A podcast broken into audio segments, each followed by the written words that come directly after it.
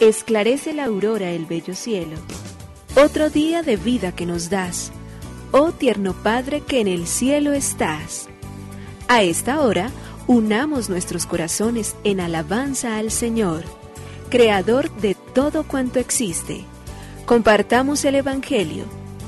Reflexionemos en su palabra. Esto es, Esclarece la Aurora, con el Padre Antonio Ramírez.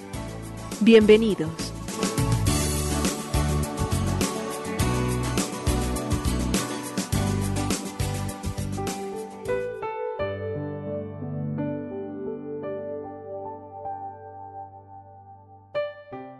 Hola, muy buenos días. Hoy es domingo 12 de marzo del año 2023 y queremos darle gracias a Dios una vez más por permitirnos levantarnos, por volver nuevamente a la conciencia de la vida, pero de manera particular por este domingo, día de encuentro con el Señor, día de celebración, día de vida, día en el cual todos nosotros nos disponemos a vivir y a caminar con aquel que es luz, verdad, misericordia, gracia y que nos hace pensar siempre en el bien que el Señor tiene para con nosotros. Eso mismo debe, llevarnos durante todo el tiempo siempre a pensar en que en la medida en que caminemos en Él, en la medida en que nos encontremos con el Señor y que hagamos de el Señor auténtica experiencia, viviremos entonces también para poder entonces vivir la gracia que Él nos da. Y qué mejor que el domingo donde escuchamos su palabra, donde sentiremos su presencia que es misteriosa y viva y que vive en el sacramento de la Eucaristía, de la cual participaremos, de la cual estaremos, de la cual viviremos en este día. Por ello le queremos dar gracias a Dios porque nos reúne para la escucha de la palabra, nos reúne para partir su cuerpo, nos reúne para que como hermanos nos ayudemos para que fijemos las metas de nuestro camino, para que durante esta semana nos empeñemos en vivir en el bien. Por ello al Señor hoy le decimos gracias Señor, Creador del universo. Nos unimos a la Iglesia Universal que ora. Esclarece la aurora el bello cielo, otro día de vida que nos das.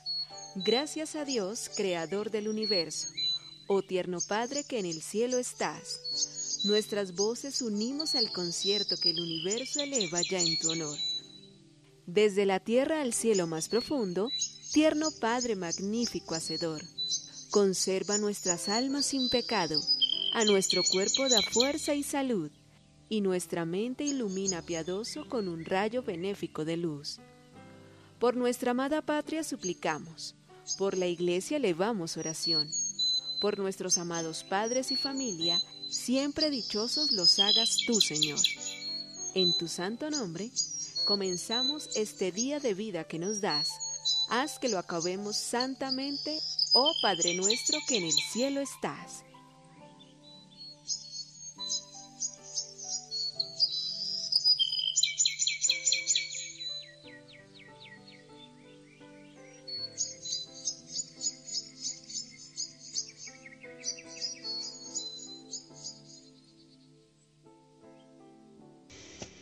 Gaudium, Evangelium Gaudium, el numeral 180 nos dice, leyendo las escrituras queda por demás claro que la propuesta de Evangelio no es sólo una de una relación personal con Dios.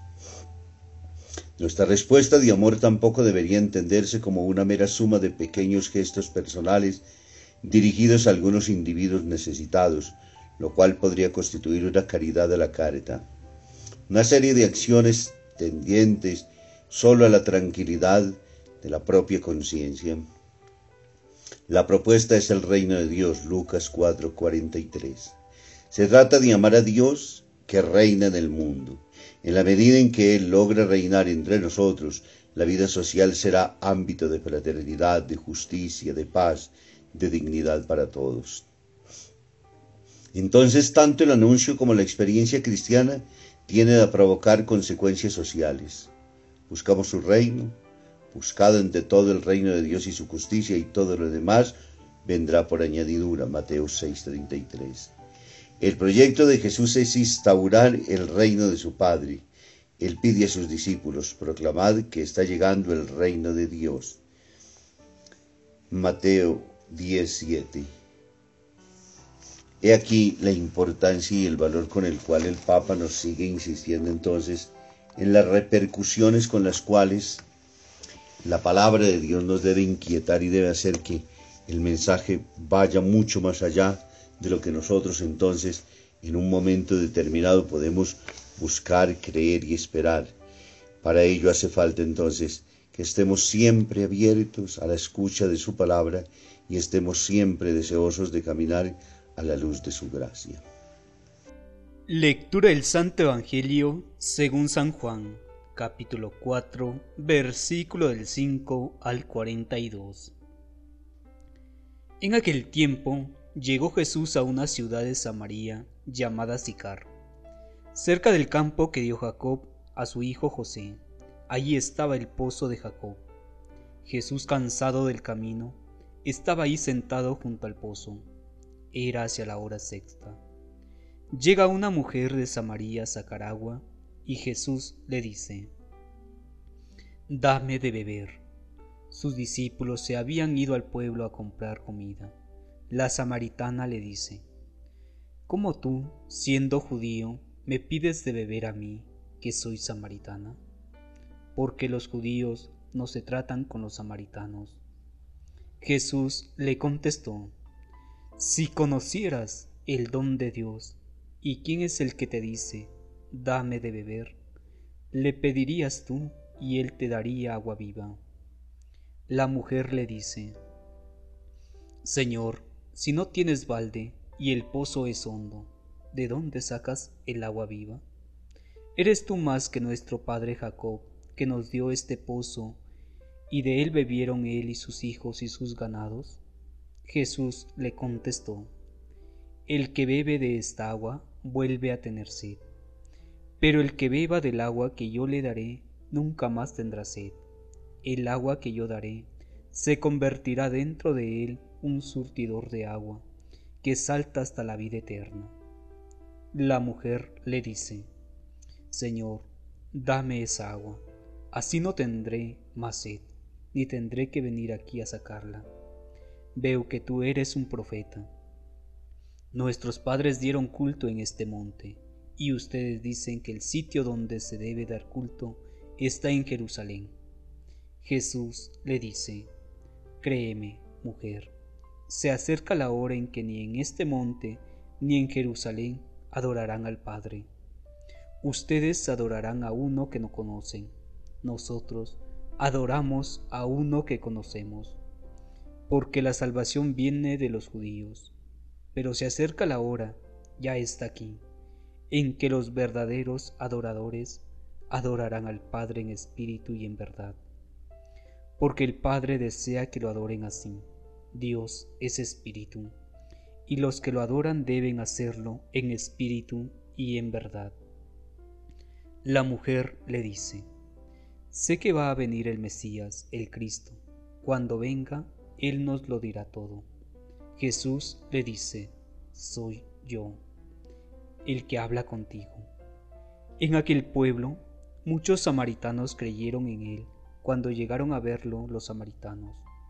Le rogaban que se quedara con ellos, y se quedó allí dos días.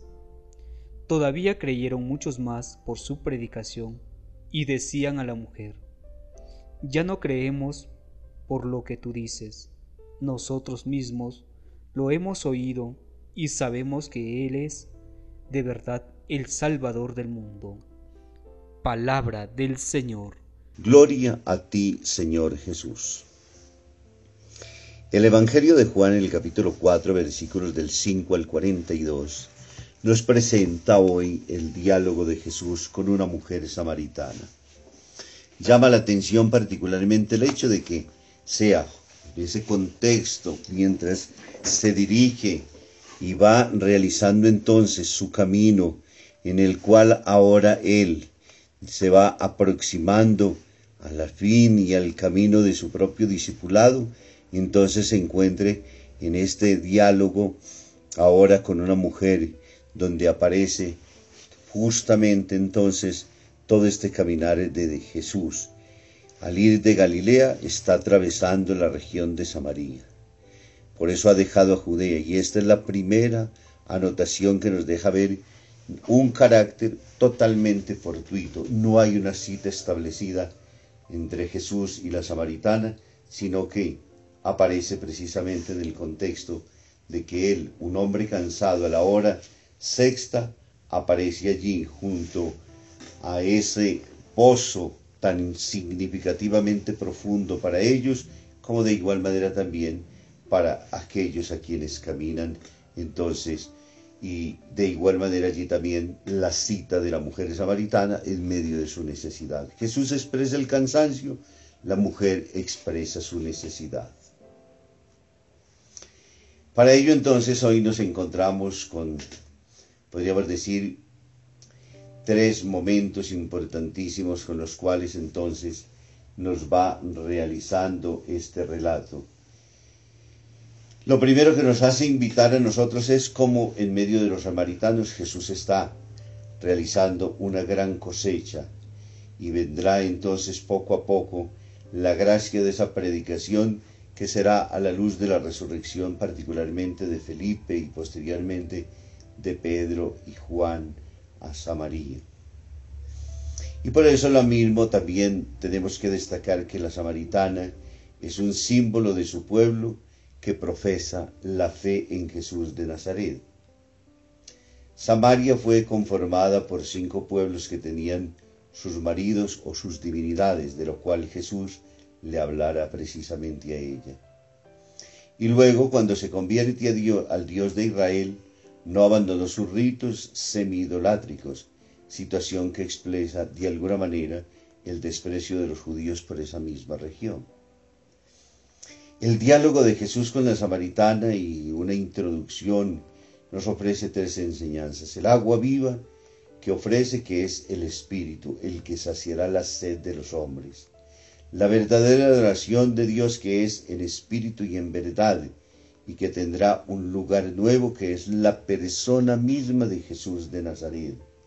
Y la evangelización que surge del encuentro con Jesús, y por ello a lo, largo, a lo largo de la narración el proceso de la fe de la samaritana va ilustrando un camino ascendente en el cual no sólo ella, sino todo discípulo debe entrar entonces de forma gradual en el conocimiento de Jesús, como lo hace la misma persona de la samaritana. Y a la vez sucede un entrañable camino también, conocimiento interior de todos y cada uno de nosotros. Para la samaritana Jesús es el Señor, ella es una criatura llena de debilidades. Para la samaritana Jesús es el profeta, un hombre de Dios, ella en cambio se reconoce pecadora, alejada de Dios. Para la samaritana Jesús es el Mesías que desborda todas las fronteras de Israel. Ella ansía saciar su sed de Dios. Jesús es el Salvador y ella experimenta la salvación por la palabra justamente que el Mesías mismo le dirige. Le descubre su propio interior y entra entonces su debilidad, su mundo, su conocimiento, el conocimiento de ella misma. Me ha dicho todo lo que he hecho. Eso se convierte casi que en una conclusión justamente del el relato que nos hace el Evangelio de Juan en el día de hoy. Su testimonio, el de la mujer samaritana, se hace para los samaritanos entonces evangelización. Nos hace cómo se, o nos muestra mejor cómo se convierte un discípulo a Jesús y cómo Jesús nos hace a nosotros hombres y mujeres nuevos. Y quienes escucharon hablar a la samaritana del Mesías, se encuentran con él por lo que pueden decir. Nosotros mismos lo hemos oído, lo hemos visto, nuestras manos han tocado. La grandeza del encuentro es lo que fundamentalmente relata el Evangelio de hoy y es lo que nos tiene que dejar a nosotros profundamente admirados. Es el encuentro con el Señor, es el encuentro también con nuestro propio ser, con nuestra interioridad, con nuestro propio camino, con nuestras propias luchas, fatigas, debilidades, flaquezas, pecados, miserias, lo que nosotros somos. El cansancio finalmente del mundo y el encuentro con un Dios que revive absolutamente todo, que nos llena nuevamente de entusiasmo, que cambia el cansancio de la enfermedad, las situaciones difíciles y comprometedoras del camino, para poder vivir entonces con un Jesús que nos orienta en el camino. Podríamos decir que nos encontramos sencilla y llanamente agotados porque Jesús asume nuestro cansancio para regalarnos a nosotros la gracia de poder reavivar nuestra vida con el agua que salta hasta la vida eterna. Que nos bendiga el Padre, el Hijo y el Espíritu Santo. Un muy feliz domingo para todos.